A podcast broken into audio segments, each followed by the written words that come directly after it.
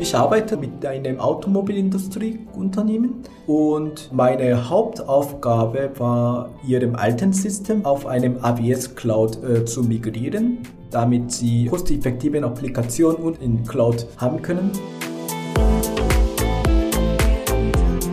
Du hörst Theo, der bei Deloitte im Cloud Engineering tätig ist und dir aus seinem Arbeitsalltag erzählt.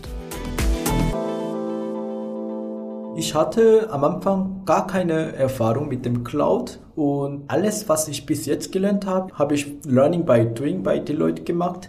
Was Cloud ist und was den AWS ist und was für eine Services dort gibt. Ich habe immer bis jetzt komplette Applikationen von den Client in den Serverless-Form äh, entwickelt, damit sie nur ihre Rechnung zahlen können, wenn die Applikation genutzt wird. Sonst zahlen sie fast gar nicht manche IT-Unternehmen suchen nur die Leute, die schon in dem spezifischen Bereich Erfahrung haben. Aber bei Deloitte denke ich, dass wir die Leute nicht so einschätzen aus ihren vorherigen Erfahrungen nur, sondern wir glauben, dass wir die Leute, wenn wir bei uns anfangen würden, dann wir können die Leute auch bei uns weiterbilden.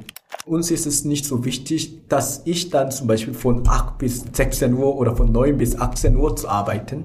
Und diese flexible Arbeitsstunde finde ich sehr gut bei Deloitte. Und im Allgemeinen, diesen Zeitmanagement ist sehr flexibel bei Deloitte. Also besonders bei unserer Abteilung, ja.